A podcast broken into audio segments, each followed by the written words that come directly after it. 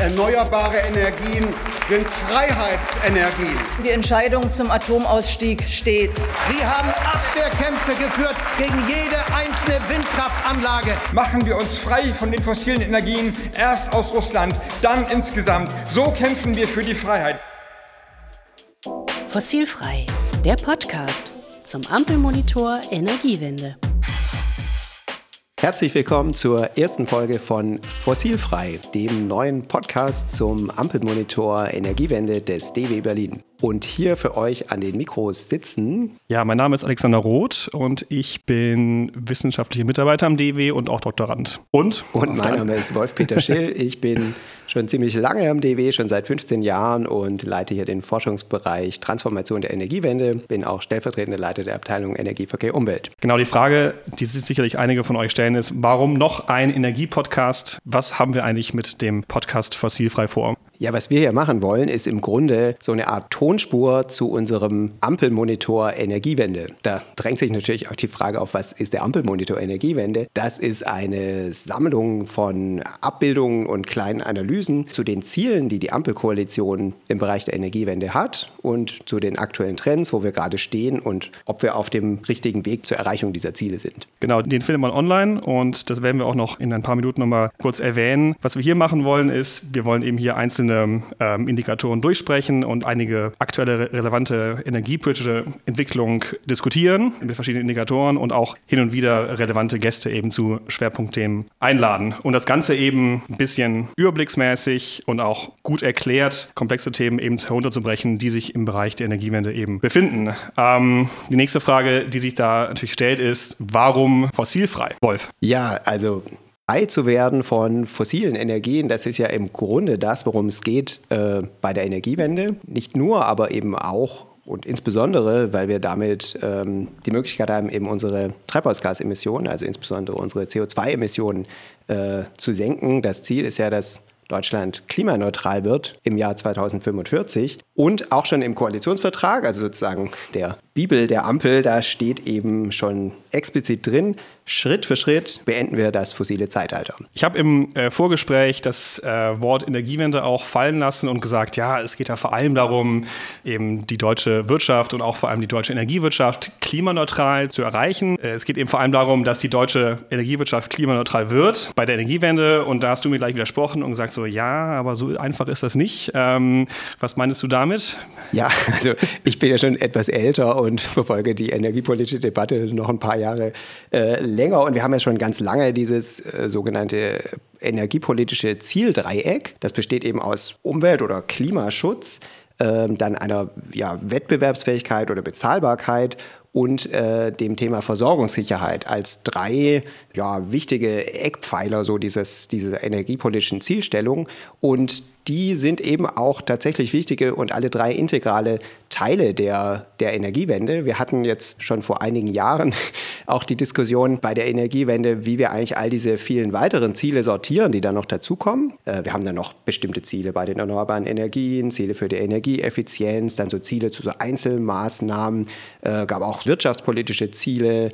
Da haben wir äh, also man kann sagen, der Energiewende mangelt es nicht an Zielen, aber es hat dann auch unter anderem die Expertenkommission, äh, die die Bundesregierung eingesetzt hat, um die Energiewende, äh, die Fortschritte zu begutachten, die haben dann selbst eben sehr stark angeregt, dass man mal versuchen soll, diese Ziele zu sortieren. Das hat die Bundesregierung dann im Grunde auch gemacht. Und dieses Zieldreieck, also Klimaschutz, Versorgungssicherheit und Wirtschaftlichkeit oder Bezahlbarkeit, das steht eben so auf so einer auf der, auf der obersten Ebene.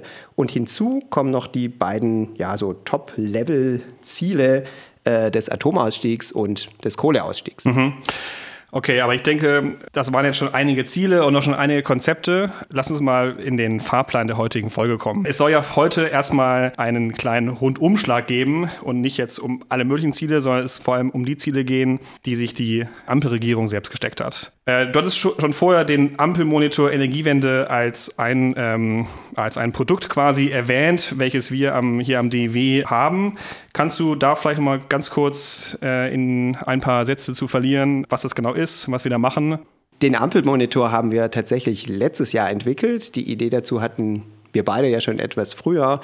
Äh, der Anlass war eigentlich, dass die neue Regierung, also die Ampelregierung, in ihren Zielen und ihrer Programmatik einfach so sehr viel ambitionierter war als die GroKo, die wir vorher hatten, dass wir den Eindruck hatten, es ist wichtig, überhaupt mal diese ganzen neuen Ziele darzustellen und auch zu zeigen, wie viel höher das Ambitionsniveau eigentlich ist und auch zu vergleichen mit dem, was wir bisher so erreicht haben. Denn es ist dann, wenn man sich es genauer anguckt, doch recht offensichtlich, dass in wirklich allen Bereichen sehr, sehr viel zu tun ist. Und um das erstmal klar zu machen, wo wir hinwollen und auch um aufzuzeigen, wo eigentlich die größten Baustellen sind, so in Bezug auf die Zielerreichung, haben wir uns dann überlegt, den Ampelmonitor äh, zu entwickeln. Und er besteht in erster Linie erstmal aus einer Homepage mit einigen äh, ja, wichtigen oder ausgewählten äh, Daten und, und, Abbildungen zu einigen wichtigen Indikatoren. Und drumherum haben wir noch so weitere kleinere Analysen in Form unterschiedlicher Publikationen gemacht. Also es geht um die Ziele der Ampelregierung im Bereich der Energiewirtschaft, Energiewende und es geht darum, die Ziele abzugleichen mit dem, was erreicht ist. Genau, also wir wollen insbesondere, also bei ein, es hängt immer ein bisschen davon ab, wie viele Daten man eben so mhm. bekommt, aber insbesondere ja. bei den Indikatoren, zum Beispiel Ausbau der erneuerbaren Energien, wo wir jeden Monat neue Daten bekommen, ist es eben eigentlich besonders interessant zu sehen, okay, sind wir, sind wir on track, sind ja, wir auf ja. dem richtigen Pfad, um dahin zu kommen, wo wir hinwollen. Und wir haben uns da als Wegmarke vor allem mal das Jahr 2030 rausgesucht, weil es sozusagen hinreichend oder nah genug dran ist, ähm, und nicht nur so ganz wolkig 2045. Und deswegen haben wir insbesondere diese Zielerreichungspfade bis zum Jahr 2030 in den Fokus genommen. Wie finde ich den Ampelmonitor? Den findet jeder und jede im Internet unter www.dew.de slash Ampel-Monitor. Oder man googelt, das, ähm, dann findet man es auch gleich. Und vielleicht an der Stelle äh, auch noch der Hinweis, wir haben diesen Ampelmonitor entwickelt im Kontext eines Forschungsprojekts, und zwar eines der äh, vom BMBF, also vom Forschungsministerium finanzierten sogenannten Kopernikus-Projekte zur Energiewende und das ist das Projekt Ariadne. Alexander, wenn man jetzt hier auf, den, äh, auf diesen Ampelmonitor klickt, ich mache das mal hier nebenher, dann äh, kommt relativ weit oben gleich so ein Link. Da heißt es die zugrunde liegenden Daten stehen auch auf der Datenplattform Open Energy Tracker zur Verfügung. Kannst du mal erklären, warum wir da zwei verschiedene Webseiten haben? Ja, ist eine gute Frage. Ähm, tatsächlich ähm, haben wir beide ja kurz nach äh, Beginn des, der Ampelregierung angefangen, eben die Ziele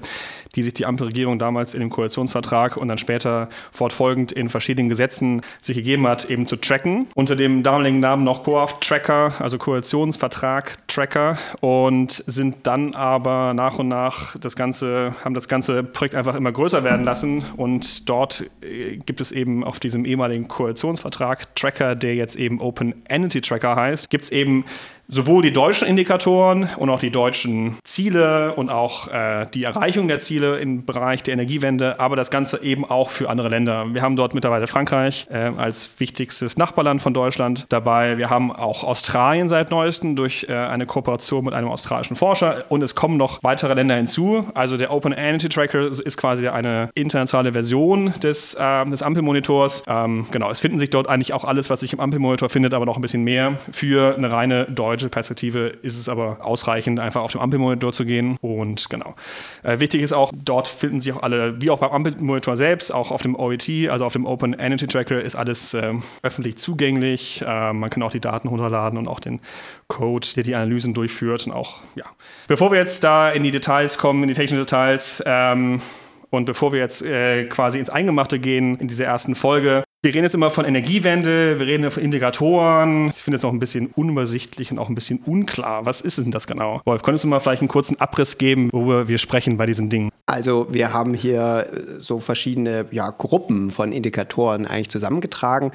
Das kam letztlich daher, dass wir erstmal versucht haben, zu allem, wozu es im Koalitionsvertrag irgendwelche quantitativen Angaben gab, irgendwelche mhm. Ziele, haben wir erstmal zusammengezogen und das dann nach und nach ergänzt, auch noch um so einige Bereiche, in denen es eher qualitative Ziele gibt. Und die großen Blöcke sind erstmal die erneuerbare Stromerzeugung und die erneuerbare Wärme. Das ist auch mhm. das, worüber wir heute in dieser ersten Folge ja. vor allem reden wollen. Dazu gibt es noch Ziele im Bereich der Elektromobilität, beim grünen Wasserstoff und dann noch so übergeordnete Ziele im Bereich Energieverbrauch und auch Versorgungssicherheit.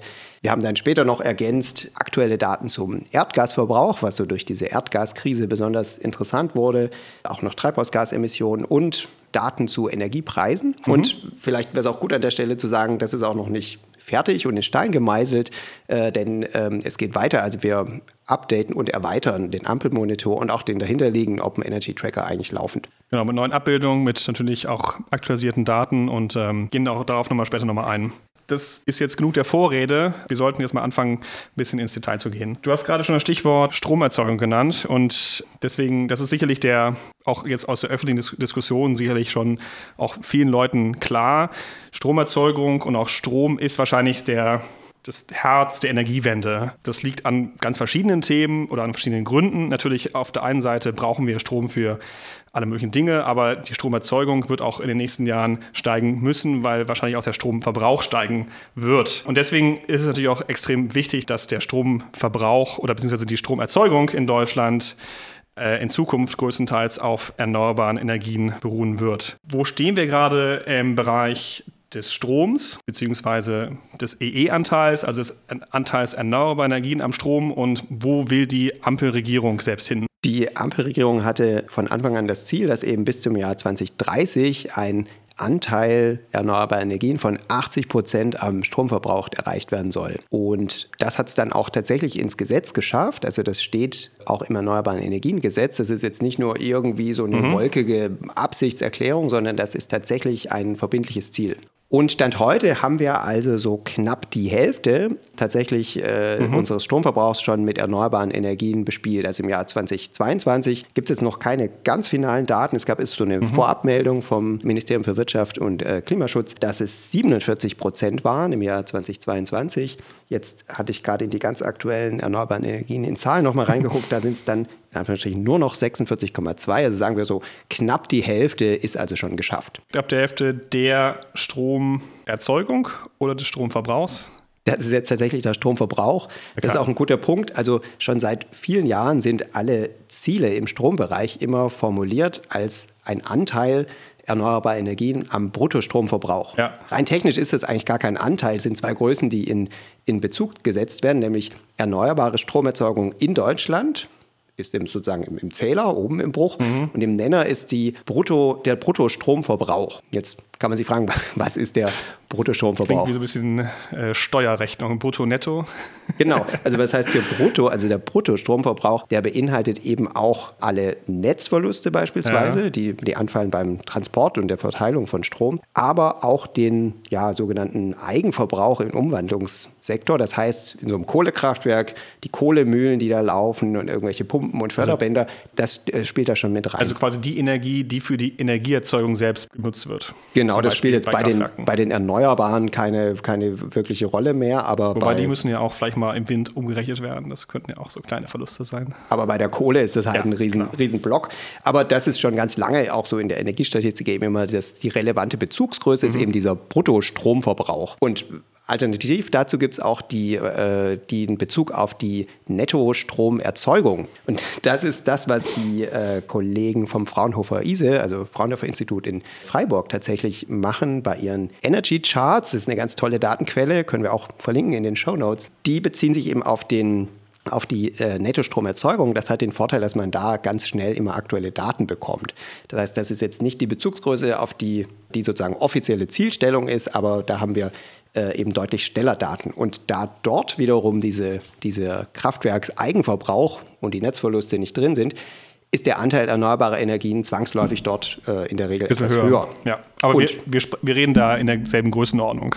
Genau, die, die lagen also, immer so ein paar Prozentpunkte ja. drüber, aber da sehen wir jetzt gerade auch am aktuellen Rand, so im ja. ersten Quartal jetzt diesen Jahres, liegen wir da eben auch so leicht über 50 Prozent. Ja, also beziehungsweise im, im und im Kontrast dazu war eben der der Anteil am Bruttostromverbrauch eben ein bisschen unter 50 Prozent. Jetzt die Frage natürlich, 50 Prozent von was? Ne? und äh, da äh, ist es so, dass der Energie oder der, der, der Energie Verbrauch in Deutschland lag im letzten Jahr im Bereich äh, des, des, Stroms bei ungefähr 500 Terawattstunden. Ja, ein bisschen mehr. Ein bisschen mehr, ne?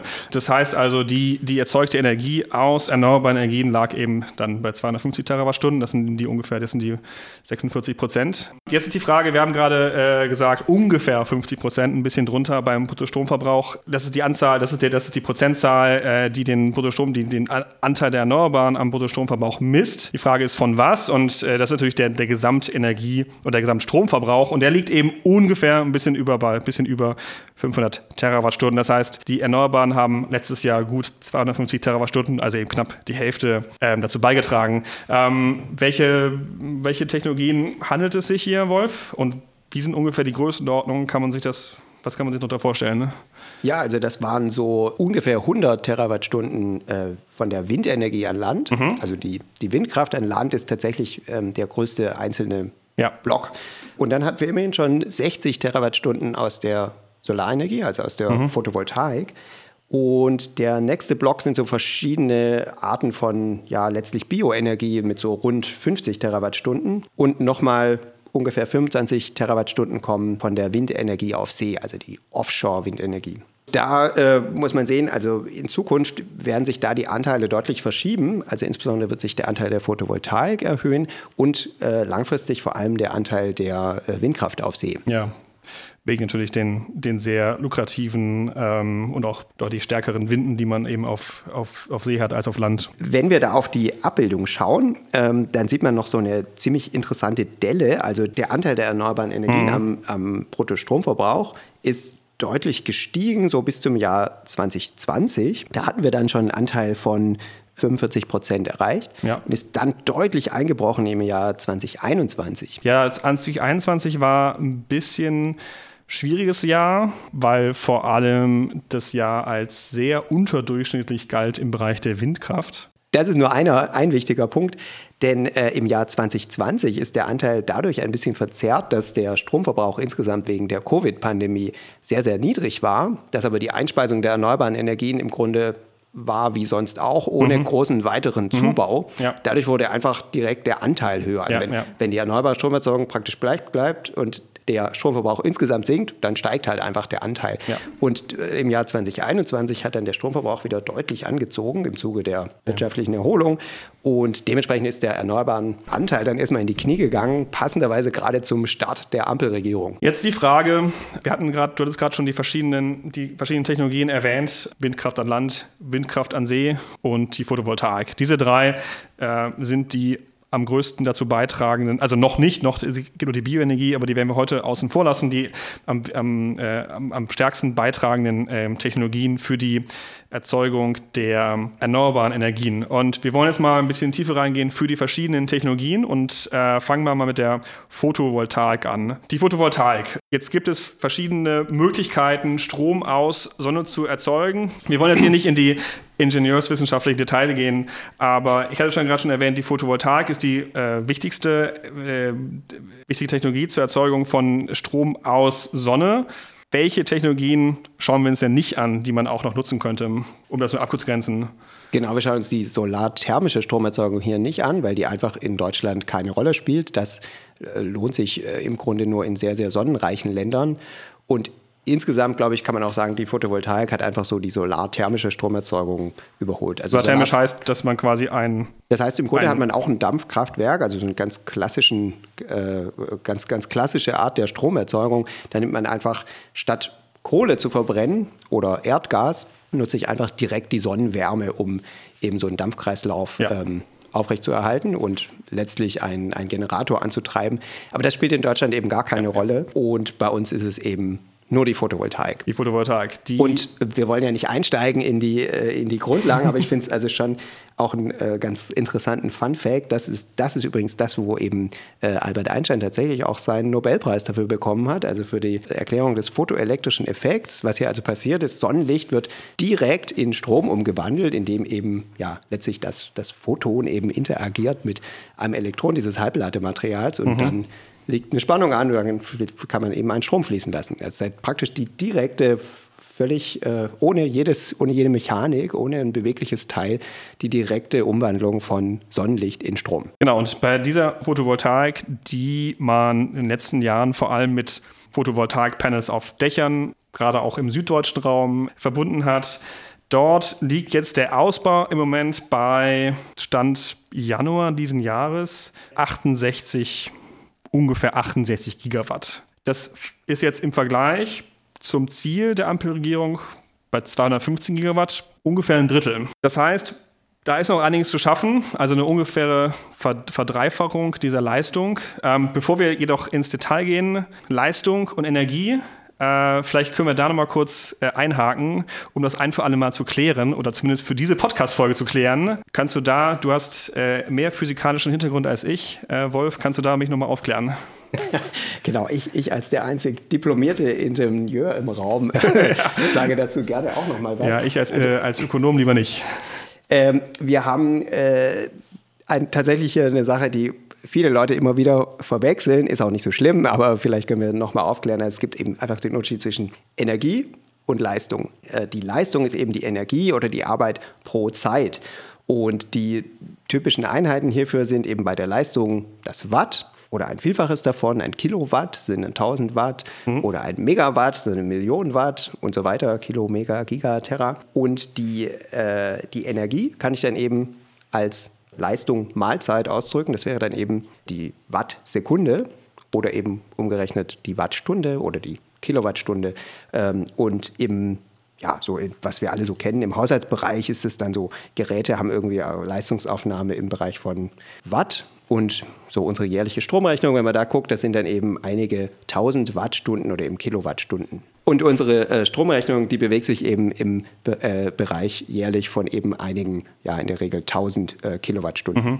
Also wenn zum Beispiel mein Toaster eine Leistung von 500 Watt hat, dann ist es erstmal keine Energie, dann ist es einfach nur quasi, wie viel prinzipiell er an Leistung ziehen kann. Vielleicht kann ein Toaster mit doppelter, dreifacher Leistung eben mehr Wärme erzeugen. Muss nicht, aber könnte sein. Aber Punkt ist eben, dass wenn ich den für eine Stunde lang laufen lasse, dann braucht er eben 500 Wattstunden. Genau, das wäre dann an, eine halbe Kilowattstunde. Genau, eine halbe, und andersrum, wenn mein, mein kleines Balkon-Solar-Modul 600 Watt äh, Leistung hat und es optimal maximale Sonneneinstrahlung für eine Stunde drauf käme, dann könnte ich theoretisch, theoretisch 600 Wattstunden erzeugen. Aber das ist wahrscheinlich, da werden auch jetzt einige Leute sagen, äh, schwierig, da hast du einen Verlust überall. Aber das ist so die Theorie dahinter. Genau, also aus so einem Balkonkraftwerk wird deutlich weniger rauskommen. ja, aber genauso ist das. Genau. Aber das wird oft verwechselt und zwar auch von wichtigen Leuten. Zum Beispiel von unserem Bundeskanzler. Wir hören da mal kurz rein. Mit Absicht wurde die Wahrheit dass wir bis zum Ende dieses Jahrzehnts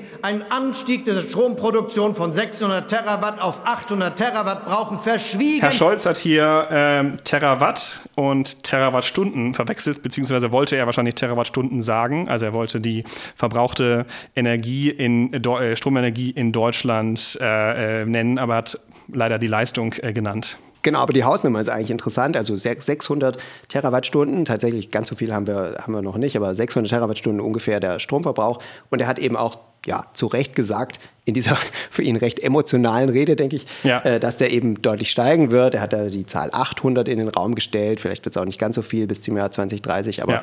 der Stromverbrauch wird eben steigen. Spannend ist noch, wie schon gesagt, wir müssen, das, wir müssen den Ausbau der, der, der Photovoltaik deutlich steigern, eben von heute 68 Gigawatt auf äh, 215 im Jahr 2030. Spannend ist vielleicht noch ganz kurz zu vergleichen, wenn man das Ganze mal ein bisschen vergleicht mit anderen Ländern, ist ein bisschen schwierig. Solarpaneele vergleichen oder zählen ist schwierig, weil die haben alle verschiedene technische Eigenschaften, aber man kann natürlich das Ganze einfach runterbrechen auf eine, eine Zahl, eben die Leistung pro Kopf. Ähm, das ist in Deutschland 0,8 Kilowatt pro Kopf. Das ist ein bisschen schwierig jetzt, also ich kann mir darunter nicht so wahnsinnig viel vorstellen, muss ich sagen. Na, stell ähm, dir vor. Obwohl es sind 800 Watt pro Kopf, das ist halt ungefähr so ein, so, so, so ein, so ein genau, Balkonkraftwerk. Mein Toaster ungefähr hat Ja, oder eben so ein Balkonkraftwerk ungefähr, das sind so 600 Watt ungefähr. Ja, genau. Also ungefähr hat das jeder gerade in Deutschland. Also das ist die installierte Leistung der Photovoltaik in Deutschland. Wie steht denn da Deutschland oder hast du da Zahlen bezüglich anderer Länder? Also wie zufällig habe ich gerade da eine Zahl im Kopf. Also mal rausgesucht, weil wir ja auch eben eine Forschungskooperation mit Australien haben ähm, und tatsächlich auch diesen australischen Teil des Open Energy Trackers haben wir es einfach mal verglichen. In Australien Australien wird die Solarenergie eben noch deutlich stärker genutzt als bei uns hier. Und die hatten einen richtigen Boom in den letzten Jahren. Die haben aber in Anführungsstrichen auch nur gut ein, also 1,1 Kilowatt pro mhm. Kopf installierte Leistung. Also da sind wir gar nicht so weit hinterher, muss man sagen, die kriegen dort deutlich mehr Energie raus. Also die Stromerzeugung ist einfach sehr viel höher, weil diese Photovoltaikmodule dort sehr viel höhere Volllaststunden haben, einfach weil viel mehr Sonne scheint als bei uns hier. Und in Australien erzeugen die sehr viel mehr Strom. Aber einfach nur in Bezug auf die installierte Leistung ist das interessant zu sehen, dass wir also hier in Deutschland schon fast so viel haben wie die Australier. Und Das soll sich ja noch deutlich ändern. Also diese 215 Gigawatt, das Ziel mhm. für 2030, das würde heißen mehr als oder ungefähr 2,6 Kilowatt pro Kopf. Das ist dann also schon nochmal eine ganz andere Dimension. Und also wir sind da gerade so schnell drüber gegangen, aber ich finde, es lohnt sich schon nochmal, das hervorzuheben, wie groß dieses Ziel eigentlich ist. Ne? Also dass ja. wir jetzt, wir haben jetzt, machen ja schon eine ganze Zeit Energiewende, über 20 Jahre, dass wir jetzt einfach in den nächsten sieben Jahren äh, unsere, unsere installierte Leistung bei der Photovoltaik einfach mal mehr als verdreifachen. Das ist schon eine Ansage. Absolut. Du hast gerade noch ein Stichwort genannt, wo ich dich nochmal fragen muss: Vollerstunden. Das musst du nochmal kurz erklären. Das ist ein typischer Energy- oder Energie- Fachterminus. Ja, das ist gut. Wir haben den, ja kannst du nicht, den kannst du nicht einfach äh, so droppen, ohne dass das hier erklärt wird. Okay, wir brauchen ja den einen oder anderen Exkurs. Ähm, genau, also die, die Volllaststunden sind eben ähm, die bekommt man, wenn ich die Stromerzeugung einer bestimmten Technologie über das ganze Jahr in Bezug setze zu ihrer installierten Leistung. Und die höchste Zahl von Volllaststunden, die ich eben erreichen kann, sind eben alle Stunden eines Jahres. Das wären also 8760. Das schafft im Grunde kein Kraftwerk, weil es immer mal ein paar Stunden gibt, in denen das Ding gewartet werden muss oder ja. ausgetauscht. Also selbst das, was man äh, früher Grundlast nannte oder Baseload, ähm, also sowas wie ein Atomkraftwerk, mhm. die haben also sehr hohe Volllaststunden, bist du, ja, Größenordnung so 8000 ungefähr. Also da ähm, laufen dann von den 8760 Stunden laufen die 8000 Stunden, also 700 Stunden sind dann quasi. Laufen die sozusagen mit durch, voller, voller, voller, Leistung Last durch, oder voller Last. Ja. Und bei den fluktuierenden erneuerbaren Energien ist das halt eben deutlich weniger.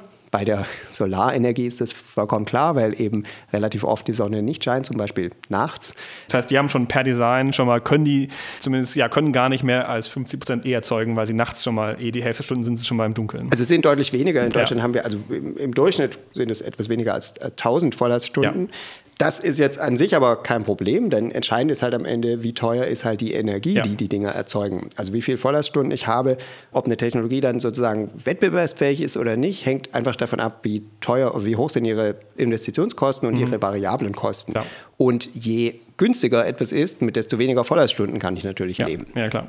Und die sind eben bei der Solarenergie äh, ja, vergleichsweise niedrig mit so ja, etwas weniger als 1000 bei uns hier in Deutschland. Ja, ist, ist nur wichtig, weil es wird auch oft in der Diskussion, in der öffentlichen Diskussion wird dieses Volllaststunden-Beispiel aufgegriffen und dafür auch als Beispiel genannt, dass halt auch eine Energieversorgung aus erneuerbaren Energien nicht, nicht möglich ist. Ja, da gibt es ja manchmal absurde Debatten. Ja, also ich meine, bei einem Gaskraftwerk sage ich auch nicht, ein Gaskraftwerk funktioniert nicht, weil es nicht 8000 Volllaststunden hat. Also ähm, genau, der entscheidend ist nicht, wie, wie oft etwas läuft, sondern entscheidend ist, wie günstig ist der ja. Strom, den das Ding liefert. Natürlich gibt es aber noch Probleme, da kommen wir sicherlich später, beziehungsweise in kommenden Folgen nochmal mit den Problemen, in Anführungsstrichen, der Erneuerbaren, dass sie natürlich nicht immer laufen, in Anführungsstrichen, aber das ist sicherlich ein anderes Argument. Äh, das ist weniger dieses Volllaststunden-Argument. Du hattest gerade richtigerweise, als ich dich unterbrochen habe, gesagt, es ist viel zu machen oder es ist noch viel zu erreichen. Wir sind eben gerade bei ungefähr äh, 68 Gigawatt. Wir müssen auf 215 hoch in der PV. Wenn man sich mal anguckt, wie es in den letzten zwölf Monaten aussah und quasi diesen Trend fortschreiben würde, also der Ausbautrend der letzten zwölf Monate, dann käme man im Jahr 2030 auf 126 Gigawatt. Das, das heißt, heißt, wir müssten zweieinhalb ja. Mal so schnell sein. Genau, das ist natürlich ein bisschen schwierig immer, weil diese Trends, das war auch dann zum Beispiel bei vielen anderen Dingen in der Vergangenheit, ich erinnere mich nur an äh, zum Beispiel die Geschwindigkeit, wie verimpft wurde in Deutschland, der war anfangs auch sehr langsam und da haben Leute gesagt, wenn wir so impfen, dann sind wir im Jahr 2015 nicht fertig. Dann natürlich, das ist natürlich ist immer schwierig, weil eben das eine lineare Fortschreibung ist von einem Phänomen, was auch sich auch verstärken könnte. Aber es ist auf jeden Fall macht klar, dass es mit der aktuellen Geschwindigkeit kommen wir nicht zu dem Ziel hin. Wobei man sagen muss, ja. unsere aktuelle Geschwindigkeit jetzt im letzten Jahr, die war immerhin schon etwas ja. besser besser als die äh, wirklich lahme GroKo-Geschwindigkeit, die wir vorher hatten. Also mit dem Trend der letzten ja, fünf ja, Jahre würden wir noch, noch, noch schlechter liegen. Und immerhin muss man auch sagen, ähm, trotz aller Kritik oder nicht Kritik, aber zumindest trotz aller, aller alles, äh, trotz aller vielleicht langsamen Geschwindigkeit, die ist die Ampelregierung immerhin on track, also auf ihrem Zielpfad für dieses für letztes Jahr. Ähm, es ist nämlich so, dass wenn man in die Dokumente reinschaut, die sich die Ampelregierung selbst gegeben hat, dann ist der Ausbau letzten Jahr, im letzten Jahr bei 7 Gigawatt gewesen, Nettoausbau, und der wurde ähm, auch erreicht.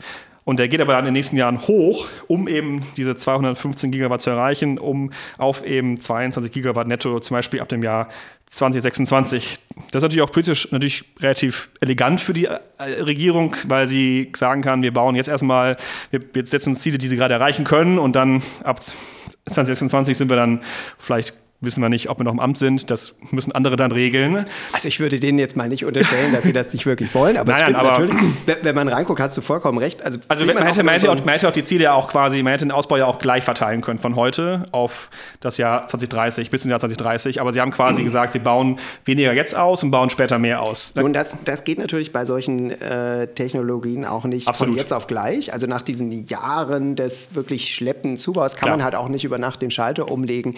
Bei der Photovoltaik geht es tendenziell auch etwas schneller, würde ich sagen, aber äh, als zum Beispiel bei der Windkraft. Aber die so große erneuerbaren Projekte haben einfach auch Absolut. lange Vorlaufzeiten. Wir können es nicht sofort machen. Es aber, wenn wir da uns auf unsere Abbildung gucken, wir haben ja auch hinterlegt, wo die Legislaturperiode tatsächlich endet, dann sehen wir in der Tat, dass diese ganz starken Zubau, Zubauten, die geplant sind, dann äh, von 22 Gigawatt im Jahr, die Zahlen muss man wirklich nochmal sacken lassen, die kommen tatsächlich erst, wenn die aktuelle Ampel auf jeden Fall nicht mehr im Amt ist. Und das nochmal kurz in den Vergleich zu setzen, mhm. 22 Gigawatt pro Jahr, das ist also auch schon eine, eine Hausnummer. Das höchste, was wir bisher... Also der Ausbau, 22 Gigawatt pro Jahr, ne? Ja, genau, also ja. Netto-Zubau mhm. unter Berücksichtigung dessen, dass es auch gewisse Abgänge gibt. Ja. Bei der Photovoltaik ist das etwas geringer als bei der Windkraft, aber es geht auch ein bisschen was an alten Anlagen vermutlich raus. Äh, den höchsten Zubau bisher hatten wir im Jahr 2012 mit etwas über 8 Gigawatt Nettozubau. Das heißt, wir bewegen uns hier wirklich auf einem in, in, einem Gebiet von Zubauraten, das, das wir einfach noch nie gesehen haben. Wobei wir da auch sagen müssen, wir sind auch halt nicht mehr im Jahr 2012. Die PV ist heute deutlich billiger. Wir haben unheimlich viel Erfahrung damit. Und es sollen jetzt ja auch eben weitere Segmente erschlossen werden. Mhm. Nicht nur die klassischen Freiflächenanlagen, die man so rumstehen sieht auf den Feldern, wenn man Auto oder U-Bahn fährt. Und auch nicht nur die typischen Aufdachanlagen, mhm. sondern auch so neue Geschichten, wie zum Beispiel die Agri-Photovoltaik, wo ich aufgeständerte Module habe und darunter pflanze ich noch etwas an.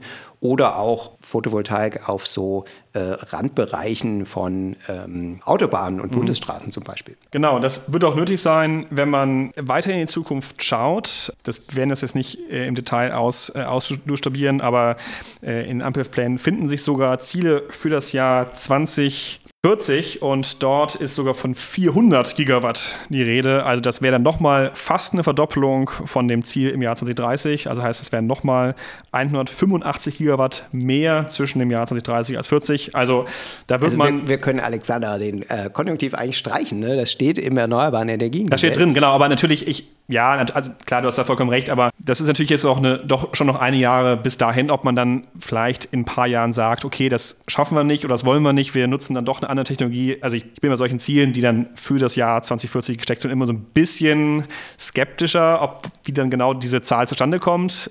Aber zumindest, das ist jetzt das Ziel. Und das heißt, nach 2030 wird es immer noch einen sehr, sehr starken Ausbau geben müssen. Das heißt also so Dinge wie Agri-Photovoltaik oder Photovoltaik in man kann sagen, eigentlich überall muss man sich ja überlegen. Genau, und das ist eigentlich auch ein ganz guter Punkt. Wieso gibt es eigentlich diese Ziele bis 2040 und warum gerade so hoch? Das ist ganz interessant, eben das zu vergleichen mit so Szenario- oder Energiesystemanalysen, die eben äh, ausgerechnet haben, was brauchen wir, um wirklich bis zum Jahr 2045 eben klimaneutral zu sein.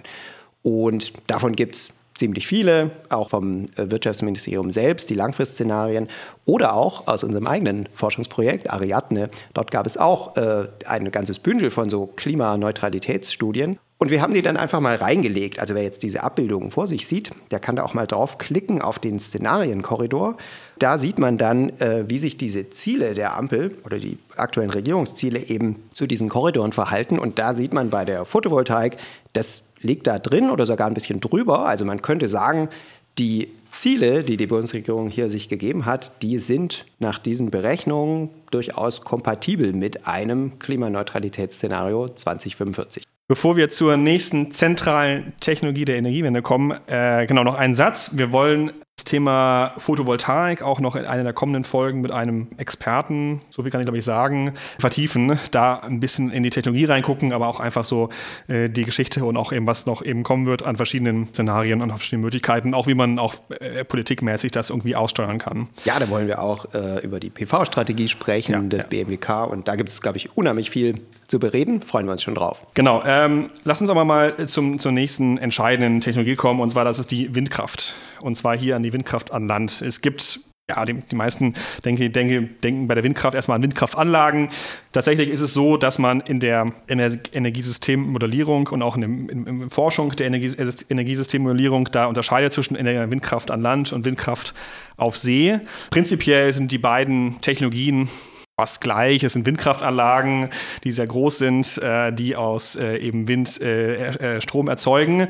Es geht vor allem da um verschiedene Größen und auch verschiedene Erzeugungsprofile und auch Erzeugungs äh, um, um, um, vor allem verschiedene Kosten auch. Also die Windkraftanlagen an See sind größer, kosten mehr, haben aber den Vorteil, dass auf See deutlich stabilere und auch deutlich, äh, deutlich mehr Wind ist und dort die, die, der Wind deutlich... Feuerstunden.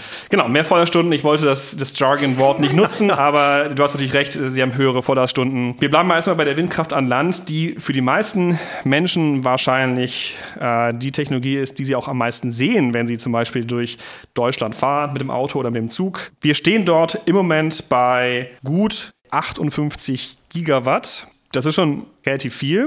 Wir können jetzt hier nochmal kurz einen kleinen Vergleich starten. Das sind äh, 0,7 Kilowatt pro Kopf und ein durchaus äh, ein, ein, Land mit durchaus ambitionierten Ausbau. Der nördliche Nachbar Deutschlands, Dänemark, er hat auch äh, viel Windkraft und liegt bei 0,8 Kilowatt pro Kopf im, im Jahr 2021. Die Daten sind ein bisschen älter, aber größenordnungsmäßig auch ähnlich. Also genau, Deutschland also hat schon. Immerhin liegen wir da fast, fast wie die Dänen, ja. die ja so der Windkraft-Weltmeister eigentlich sind. Man muss ja auch sagen, man sieht es ja auch. Also wenn man durch Deutschland durchfährt, ähm, gerade wenn man aus Berlin rauskommt, eigentlich in alle Himmelsrichtungen sieht man Windkraftanlagen, die an Land, äh, die man dort, die man dort sieht. Aber wir werden in Zukunft noch deutlich mehr sehen. Und im Vergleich, Entschuldigung, im Vergleich zu, äh, und im Vergleich zu zum Beispiel Nachbarländern wie Frankreich und auch Italien ist es deutlich, deutlich weniger sichtbar dort. Genau, wir werden noch deutlich mehr sehen, beziehungsweise wir werden zumindest die Leistung erhöhen müssen. Das muss nicht unbedingt nur mehr Windräder bedeuten, aber es wird sicherlich einige mehr bedeuten. Äh, die Ampel hat sich nämlich ein Ziel von 115 Gigawatt gesteckt für das Jahr 2030. Das ist eine gute Verdopplung. Genau. Und um das vielleicht noch so ein ganz bisschen ja, greifbarer zu machen, diese 115 Gigawatt, was heißt denn das? Wenn man berücksichtigt, dass die Windräder, die jetzt im letzten Jahr installiert wurden, dass die ungefähr so 4,4 Megawatt groß sind im Durchschnitt und wir einfach diese Zahl mal ansetzen würden für alle Windräder, dann würden diese 115 Gigawatt äh, bedeuten, dass eben ein Windrad auf ungefähr etwas über 3000 Menschen kommt. Also pro 3000 Personen in Deutschland steht ein so ein großes Windrad in der Landschaft. Auf Land. Auf dem Land. Genau. Und ähm, jetzt kann man sich da auch wiederum angucken, okay, Verdopplung so dieser absolut äh, installierten Leistung bis 2030. Wie sieht denn der Trend aus? Da haben wir äh, tatsächlich einen, einen noch, noch schlechteren Trend als bei der Photovoltaik. Da, wenn wir ebenfalls in unseren schönen Abbildungen anklicken, wo führt uns der Trend der letzten zwölf Monate hin, dann kommen wir also im Jahr 2030 aktuell nur auf 76 Gigawatt. Wir wollen auf 115 kommen. Genau, weil es also, die klar verfehlen. Also ja, da muss man ja. die Geschwindigkeit wirklich verdreifachen. Genau, spannend ist hier im Vergleich zur Photovoltaik, dass die aktuelle Zielreichung schon näher ist. Also auf den ersten Blick sieht es so aus, als ob ne, die Hälfte der Anlagen ist installiert, so gar nicht schon mehr. Eine, genau, und bei Photovoltaik sind wir beim Drittel.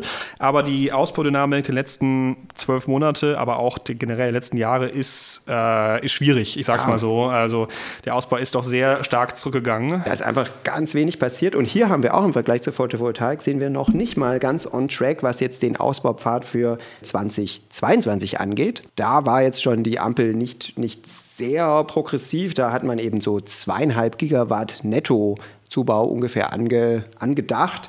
Einfach aus diesem Grund, dass wir einfach hier den Schalter nicht über Nacht umlegen können. So ja. einen Windpark zu planen, das dauert eben lange. Hier können wir nicht einfach sagen, okay, jetzt bauen wir dieses Jahr 8 Gigawatt zu. Aber selbst das haben wir nicht, nicht ganz geschafft. Und hier werden tatsächlich dann in den kommenden Jahren die Ausbauraten deutlich höher. Also ab dem Jahr 2025 ist es dann deutlich höherer Zubau von 7,5 Gigawatt pro Jahr. Also wiederum netto, auch nach, nach Abgängen.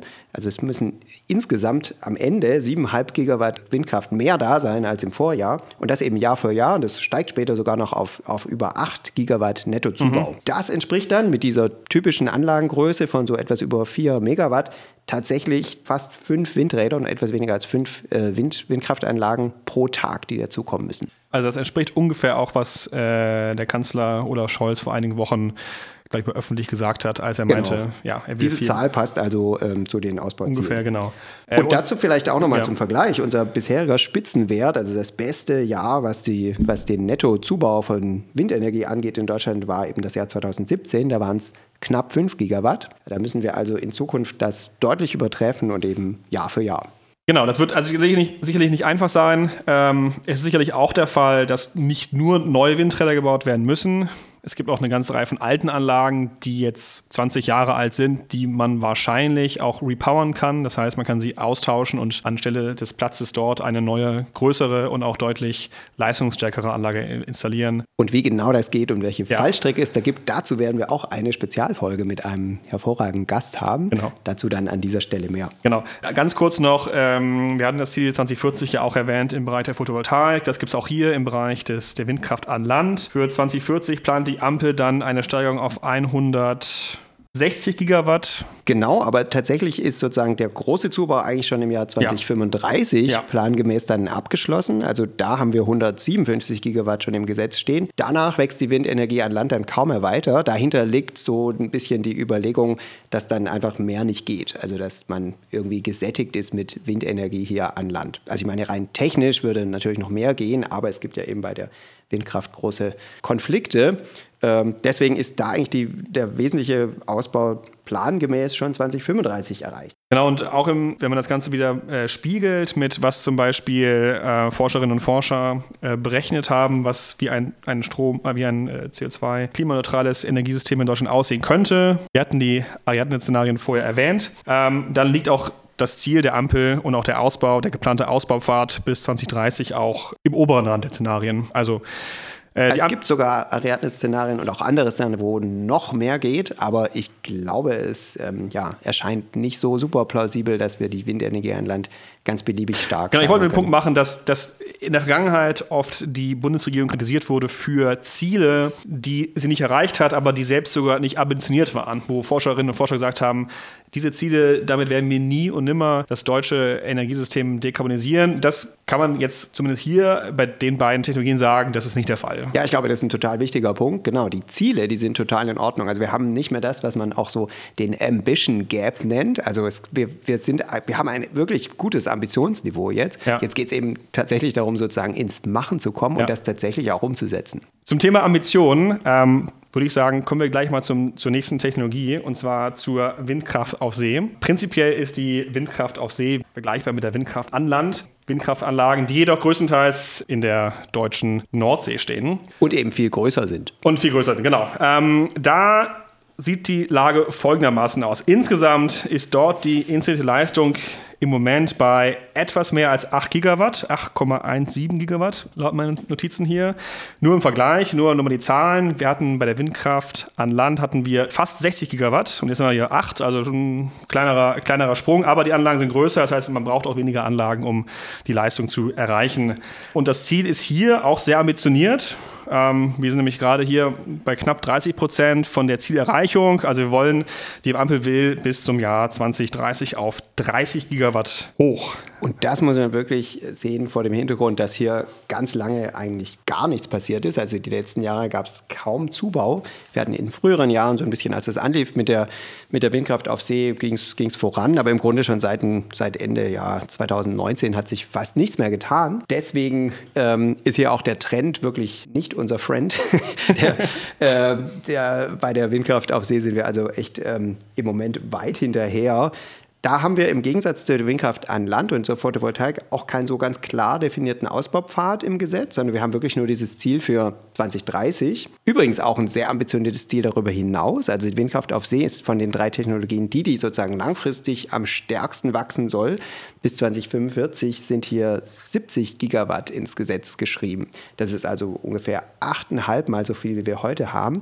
Aber der Zubau soll eben nicht nur in ferner Zukunft passieren, sondern auch schon sehr zeitnah. Und ein wesentliches Mittel dafür sind eben die, die Ausschreibungen, die jetzt äh, vorgenommen werden für neue Windenergie auf See. Und da haben wir eine ähm, wirklich massive Ausschreibung. Jetzt gerade in diesem Jahr 2023 werden insgesamt äh, 8,8 Gigawatt neu ausgeschrieben. Das ist also mehr als wir bis heute insgesamt installiert haben, wird in diesem Jahr neu ausgeschrieben. Genau, deswegen ist wahrscheinlich dort auch die Ausbaudynamik eher in so Blöcken zu sehen als in so kleineren Ministufen. Gerade bei der Photovoltaik bauen halt ein paar Leute ihre Photovoltaik-Panels mal auf Dach, dann kommt hier was dazu, kommt da was dazu, da kommt mal ein größerer, mal ein kleinerer Park dazu. Bei den Windkraftanlagen auch größere und kleinere Anlagen und bei der Windkraft auf See wie du sagst, halt, wird das in großen Blöcken ausgeschrieben und dann werden diese Anlagen und diese, diese Parks halt auch en bloc gebaut. Da kommt halt nicht mal eine Anlage dazu, da kommen halt dann gleich mal Dutzende Anlagen dazu. Genau, kommt gleich ein ganzer Park ja. rein, aber es sind natürlich dann gleich mehrere Parks, die wir brauchen, um auf diese ja. großen Summen zu kommen.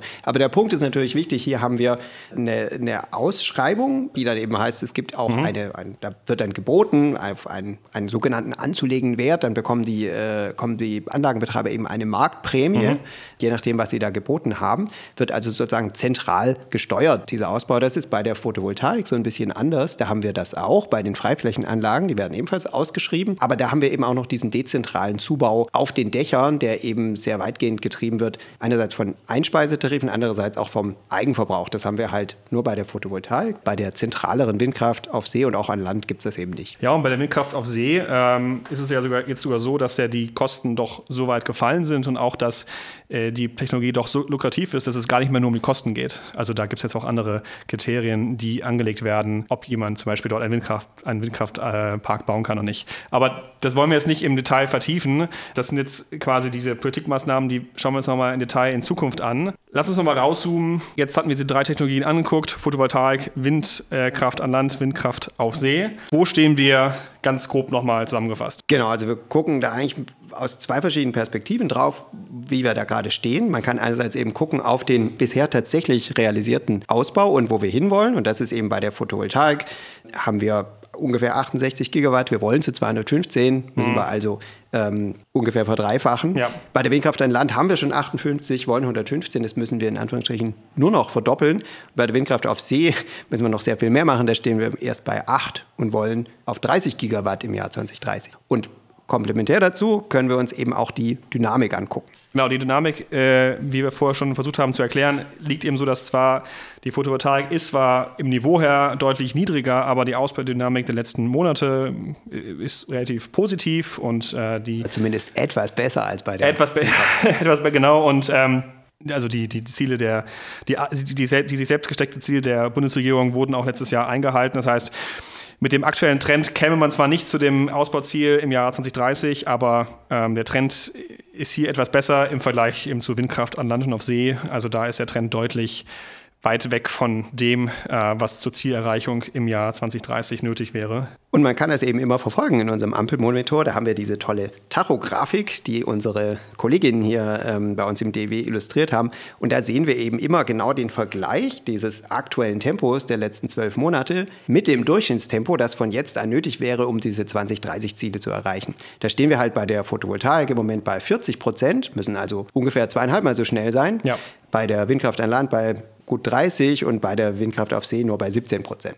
Wichtig hier ist, äh, vergleichen wir wirklich das Tempo, das Durchschnittstempo von heute bis zum Jahr 2030. Das ist nicht das selbst sich das nicht das Tempo, was sich die Ampel selbst gesteckt hat. Also die, die Jahre. Also es ist eigentlich schon das Tempo, das sich die also ja ja, aber nicht, Ziel, aber nicht, nicht, gesetzt, nicht das Jahrestempo, aber nicht für das Jahr 2022, genau, weil die, weil die, genau. Genau, weil die, weil die Photovoltaik in diesem Jahr war ja auch da ist ja die Zielreichung 100 Prozent gewesen. Genau, aber wir wollen damit eben sozusagen genau. Äh, verdeutlichen, dass das Tempo trotzdem deutlich anziehen muss, um eben auf diesem Zielpfad zu bleiben. Genau und um eben auch das Problem zu vermeiden, was ich eben äh, vorher erwähnt hatte, dass natürlich der Ausbau gerade eigentlich bei allen Technologien vor allem eben äh, nach dem Jahr 2026 20 hochgeht, äh, um eben diese Dynamik eben zu beschreiben, dass halt der Ausbau sich eben steigert auch. Ja, und ganz grundsätzlich haben wir das ja jetzt gerade in dieser aktuellen ja, Energie- oder Energiepreiskrise gesehen. Wenn wir sehr schnell umsteuern wollen und sehr schnell sehr viel machen wollen, sei es jetzt die erneuerbaren Energien selbst oder auch die Wärmepumpen, dann gibt es eben allerlei Hürden und Friktionen und Barrieren. Ja. Und es geht eben praktisch nirgendwo so, dass wir den Schalter einfach ganz schnell umlegen äh, können, sondern wir brauchen wirklich langfristig kontinuierlich hohe Ausbaupfade. Deswegen würde ich sagen, also lieber Early als Late Action. Genau, zum Abschluss der Episode wollen wir noch mal ganz kurz auf das Thema Wärme schauen. Das ist ja in den letzten Wochen auch relativ kontrovers diskutiert worden in der Öffentlichkeit. Übrigens, wir nehmen diese Episode Ende März auf, nur als Hinweis. Ähm, und in den letzten Wochen gab es eine doch sehr lebhafte Diskussion zum Thema Wärmepumpen. Und Genau, da gibt es nämlich auch einige doch interessante Ziele und auch ambitionierte Ziele im Koalitionsvertrag, die sich auf das Ziel der Wärme berufen. Wolf, erstmal, was heißt erneuerbare Wärme und welche Ziele gibt es denn dort? Da geht es eben äh, darum, dass wir, wie auch beim Strom, eben die äh, fossilen Energieträger ersetzen durch erneuerbare Energien. Und ähm, beziehungsweise nicht nur durch erneuerbare Energien, sondern erstmal, dass man den äh, ja. Energieverbrauch insgesamt reduziert ne? und dann das, was eben noch ähm, nötig ist für die Raumwärme, dass wir das eben mit erneuerbaren Energien Wie machen. heizst du zum Beispiel? Ich heize, also wir heizen tatsächlich, wir wohnen hier in Berlin, so ein mhm. typisches Mehrfamilienhaus. Wir haben auch eine Gasbrennwerttherme, ja. also noch, hängen noch am Gas. Allerdings brauchen wir nicht so viel, weil wir haben eine sehr gut gedämmte Wohnung mhm. und eine kontrollierte äh, Wärmerückgewinnung, also äh, kontrollierte äh, Raumlüftung mit, mit einem oh, Wärmetauscher. Okay. Das heißt, die, äh, die, wir lüften nicht mit dem Fenster, sondern mit der Maschine hm. und da wärmt dann die Abluft die Zuluft. Insofern heizen wir nicht so viel, was hm. jetzt gerade in dieser Zeit äh, recht, recht geschickt ist. Und ich wohne in einem ungedämmten Altbau mit einer ganz alten oder einem typischen 20 Jahre alten Gastherme und muss dann halt ordentlich verfeuern. Immerhin gibt es ja dann die schlecht benannte Gaspreisbremse, aber dazu kommen wir vielleicht ja. in einer anderen Folge mal über ähm, Sinn und Nutzen und Benennung dieser Instrumente. Genau, also wenn wir, wenn wir über das Thema Wärme reden und fossil heißt es eben, man verbrennt Gas oder Öl, vor allem, um damit Wärme zu erzeugen. Und diese Wärme nutzt man für die, für die, vor allem für die Raumwärme im, im also vor allem erstmal bei, bei Haushalten. Natürlich nutzt man Wärme auch in anderen, vor allem in der Industrie, aber jetzt reden wir erstmal ähm, im Bereich der, der Raumwärme.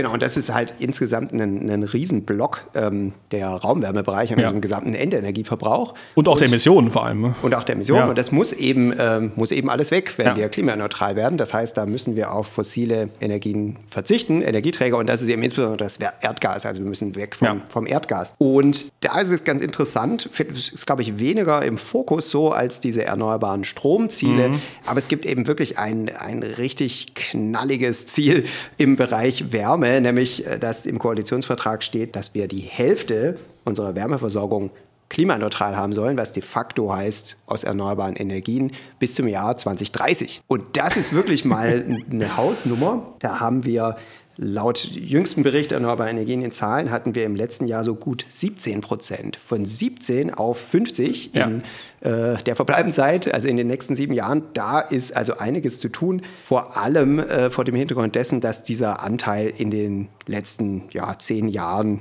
nur sehr, sehr leicht gestiegen ist. Wenn ich auf meine, auf meine Grafik rausschaue, dann ähm, wäre mit der Fortschreibung des aktuellen Trends, sind wir, glaube ich, da knapp über 20 Prozent ähm, im Jahr 2030.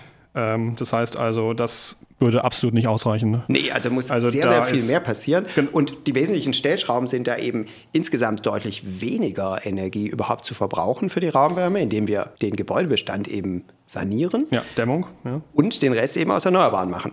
Genau, die, die Frage ist, wie nutzt man jetzt erneuerbare Energie für die Raumwärme? Da gibt es natürlich verschiedene Möglichkeiten, aber zumindest die äh, in der Forschung doch am meisten und auch am, am meisten äh, modellierte, beziehungsweise auch die, die am logischsten erscheint, auf, aus, aufgrund von verschiedenen Indikatoren, sind die Wärmepumpen. Ein durchaus kontrovers diskutiertes Thema in den letzten Monaten. Bevor wir äh, da nochmal einsteigen in die Zahlen, die Wärmepumpe funktioniert. Du hast mir da eine Geschichte von einem kleinen Zwerg erzählt im Vorgespräch. Was ja, hat es damit auf sich? Da gab es mal ein, ein, ein tolles äh, kleines Bild im Internet. Da hieß es also, explain to me how a heat pump works. Erklär mir, wie eine Wärmepumpe ja.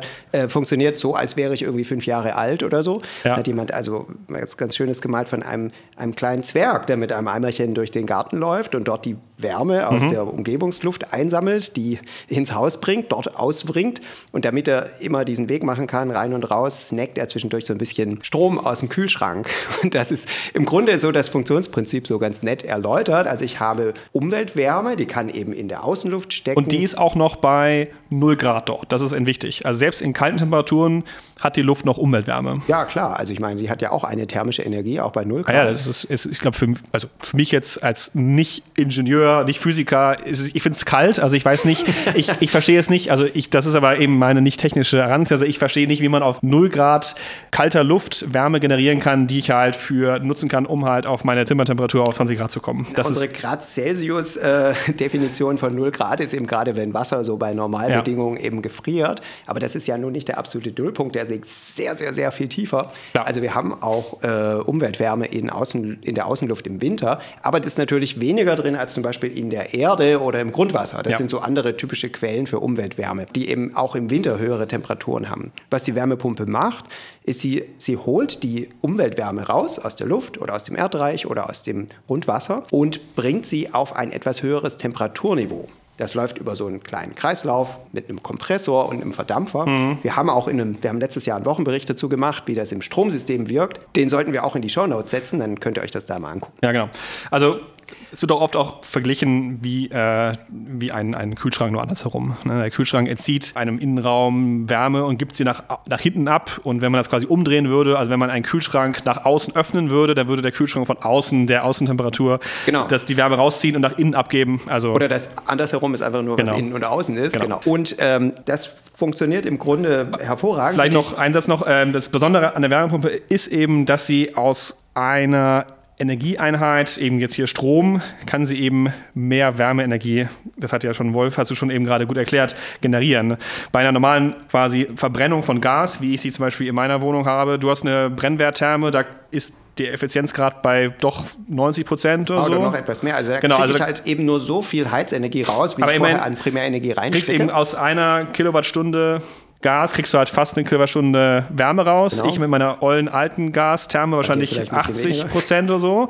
Aber wenn ich eine Wärmepumpe habe, kriege ich halt aus einer Kilowattstunde Strom halt 2, 3, 4, 5, abhängig von Tem Außentemperatur und abhängig auch von Technologie eben an Wärme raus. Genau, aber jetzt rein äh, sozusagen physikalisch das ist keine wundersame Energievermehrung, Nein, sondern es ist eben Umweltwärme, die wir damit heben. Also die Energie, Heizenergie kommt im Wesentlichen eben nicht aus dem Strom, den wir reinstecken, um diesen Kompressor am Laufen zu halten, sondern die Energie kommt tatsächlich aus der Umwelt. Was wir, wofür wir den Strom brauchen, ist eben nur, in Anführungsstrichen, nur um die Umweltwärme auf ein höheres Temperaturniveau zu heben, das wir eben gut nutzen können. Und ja. jetzt kann man sich das ganz leicht vorstellen, je höher dieser Temperaturhub ist, also je niedriger meine Umweltwärme, je niedriger die Temperatur dort ist oder je höher äh, die Temperatur ist, die ich zum Heizen brauche, desto mehr Strom muss ich reinstecken ja. und desto ja, ineffizienter wird das. Aber es funktioniert auch noch im Winter und auch noch mit der Außenluft.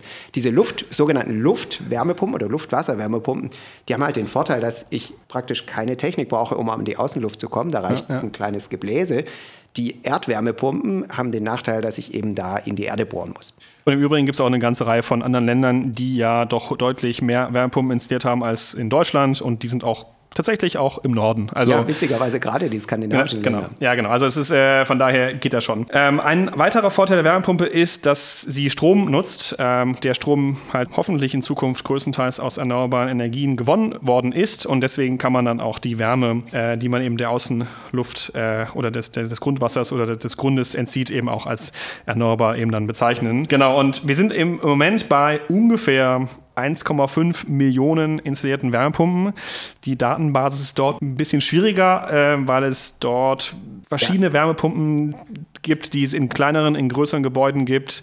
Also da ist nicht immer ganz klar, äh, was genau die Wärmepumpe bedeutet. Aber größenordnungsmäßig, Wolf, du kannst gleich nochmal auf die Details eingehen, sind wir bei ungefähr 1,5 Millionen. Wir wollen, das ist die, die Ampel, das Ampelziel, ähm, ungefähr auf 6 Millionen im Jahr 2030. Das heißt, das ist eine Vervierfachung, also auch durchaus ein sehr ambitioniertes Ziel. Genau, und gleichzeitig gibt es auch ein Ziel, das wurde bei dem letzten Wärmepumpengipfel beschlossen, dass eben tatsächlich auch ab dem Jahr 2024, also ab nächstem Jahr, jedes Jahr wirklich eine halbe Million dazukommt. Ja. Also haben wir wirklich einen ganz linearen Hochlaufpfad zu diesen ja, 6 Millionen Wärmepumpen dann im Jahr 2030. Vielleicht um das so in Perspektive zu setzen, letztes Jahr gab es den bisherigen Rekordzubau an Wärmepumpen mhm. in Deutschland. Das waren so knapp 240.000.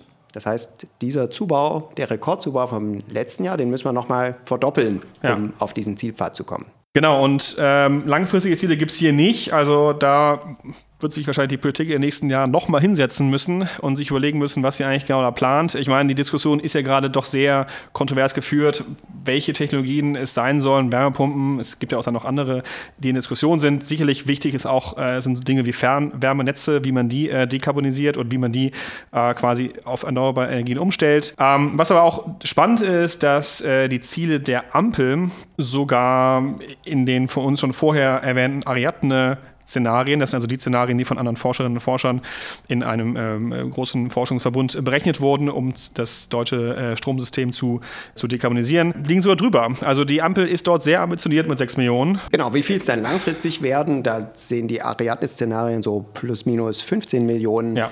Äh, Wärmepumpen tatsächlich bis 2045 in so einem klimaneutralen Endzustand. Da, so, um das ins Verhältnis zu setzen, es gibt so rund 19 Millionen Wohngebäude in Deutschland. Nicht jedes braucht eine Wärmepumpe, denn gerade hier bei uns in Berlin oder in anderen großen Städten ja. ähm, bietet es sich eben an, das tatsächlich mit Fern- oder dann noch Nahwärme zu oder lösen. Oder Quartierswärmepumpen. Genau, in denen dann einfach große Wärmepumpen ja. äh, drin sitzen, ja. ähm, die auch noch sozusagen spezifisch noch günstiger sind und äh, noch besser, äh, noch, noch niedrigere Kosten haben. Das heißt, ähm, die Wärmepumpen werden nicht jedes einzelne Haus versorgen, aber sie werden eben eine ganz zentrale Technologie sein. Und wie du es ja ange angesprochen hast, in den letzten Tagen gab es darüber eben ganz viel, ähm, ganz viel Diskussion, auch über dieses äh, entsprechende Gesetz, das da geleakt wurde, wo der Minister Habeck nicht so, nicht so glücklich war und die Zeitung mit den vier Buchstaben dann von Habecks Heizungshammer geredet hat. Also ein wesentliches, eine wesentliche Maßnahme eben, um dahin zu kommen, ist ja im Grunde das Verbot neuer fossiler Heizungssysteme, das ab dem nächsten Jahr geplant ist. Im Grundsatz, mhm. laut diesem neuen Beschlusspapier des Koalitionsausschusses heißt es jetzt, glaube ich, nur noch grundsätzlich oder mhm. sowas, also nicht mehr so ganz hart formuliert. Es ist im Grunde kein Verbot, sondern es ist ein Gebot, dass eben 65 Prozent der Wärme aus erneuerbaren Energien kommen müssen, ja. was dann de facto halt heißt, in den meisten Fällen wird einfach eine Wärmepumpe die sinnvollste Lösung sein, das zu machen. Es gilt ja auch erstmal nur im Neubau. Und man muss auch dazu sagen, dass jetzt schon im Neubau ungefähr die Hälfte aller Gebäude, wenn sie neu gebaut werden, schon mit äh, Wärmepumpen ausgestattet werden. Aber es ist nicht nur der Neubau, es ist auch tatsächlich eben der Ersatz alter Genau, das wollte ich noch sagen. Genau, ja, ja. Gebäuden. Genau. Und ja, der Neubau ist auch also schön und wichtig, aber der rettet uns natürlich nicht in Bezug auf die Klimaziele, weil das, was wir an Neubau haben, ist eben relativ klein im Vergleich zu diesem wirklich sehr, sehr großen Gebäudebestand, den wir haben. Und da geht es jetzt eben darum, wie kommen wir dahin, wirklich ja. dort die Heizung auszutauschen und in welchem Umfang geht das mit energetischen Sanierungen einher ja. und wer bezahlt das? Und das ist gerade ja der große Streit. Ich würde sagen, wir belassen es für die erste Folge hier. Wir haben das Thema erneuerbarer Strom und erneuerbare Wärme, glaube ich, sehr äh, umfänglich diskutiert. Obwohl und ich noch sehr viel mehr Fakten hier auf Ja, Zettel ja, habe. wir haben schon so viele Zahlen äh, herumgeworfen. Ich hoffe, dass äh, es noch ein paar Hörerinnen und Hörer gibt, die noch äh, dran sind. die, die dran sind, können ja die weiteren Dinge sich tatsächlich selber noch angucken genau. ähm, auf dem Ampelmonitor und sich ja. da einfach mal durchklicken. Genau, also es waren einige Zahlen. Ich hoffe, es waren nicht zu viele Zahlen. Ähm, die Idee ist, dass wir diesen Podcast alle zwei bis vier Wochen ungefähr herausbringen. Also es wird noch eine weitere Folge geben mit uns beiden, wo wir im Teil zwei quasi dieses Überblicks äh, noch auf die Themen Elektromobilität, Wasserstoff und ähm, Energieverbrauch eingehen und noch vielleicht ein paar andere kleine Themen. Und danach soll Kleine Themen wie zum Beispiel Treibhausgasemissionen. Ja, genau. Und danach geht es äh, auch weiter, dann äh, noch nicht ganz geplant, aber wir haben schon einige Themenschwerpunkte eben schon angeteasert, mit zum Beispiel der Photovoltaik und auch der Windkraft. Ähm, da werden wir auch ähm, Expertinnen und Experten an Bord holen, die uns bei den Themen noch mehr unterstützen, weil die sich noch besser auskennen. Genau, darauf freuen wir uns schon sehr. Ähm, nächstes Mal also nochmal eine Folge nur mit Alex und Wolf. Und ja, wo wir schon dabei sind, nächstes Mal gebt uns doch Bescheid, wie ihr dieses Format findet, ähm, ob ihr alle Infos hier bekommen habt, die ihr euch hier erhofft. Wenn es euch gefallen hat, meldet euch bei uns erst recht, wenn ihr denkt, wir könnten uns verbessern oder ihr habt andere Themen, die ihr gerne hier mal vertieft sehen oder hören würdet, dann schreibt uns doch gerne eine E-Mail. Wir haben eine E-Mail zum Ampelmonitor selbst, die heißt ampelmonitor.dw.de, aber auch eine spezifische E-Mail zu unserem Podcast hier, die heißt nicht überraschenderweise fossilfrei.diw.de. Also wir freuen uns über Anregungen und Kritik. Ihr könnt uns auch gerne auf Twitter und Mastodon erreichen. Wolf, du bist mit dem Kürzel wpschill, at wpschill bei Twitter und at wpschill.social.technics.de. Genau. Bei Mastodon zu erreichen. Ich selbst mit äh, rot-kohl bei Twitter und arot.mastodon.social bei Mastodon. Und wir wollen hier aber nicht den Podcast beenden, ohne uns zu bedanken bei unseren tollen Kolleginnen und Kollegen, die hier im Hintergrund uns geholfen haben mit der Technik und dem Hosting und dem Logo und allem, was so dranhängt an so einem Podcast. Und das sind insbesondere äh, Dennis Meiser, Anne Tilkorn, Kevin Kunze, Ines Hirtel und aus der IT Thomas Pilger. Ganz herzlichen Dank an euch. Ohne euch würden wir jetzt gerade hier nicht sitzen. Ja, genau. Vielen Dank an euch und an euch draußen. Wie schon gesagt, wir freuen uns über äh, Feedback und auch über 1, 2, 3, 4, 5 Sterne auf den üblichen Podcast-Plattformen, wo ihr uns findet. Vielen Dank. Tschüss.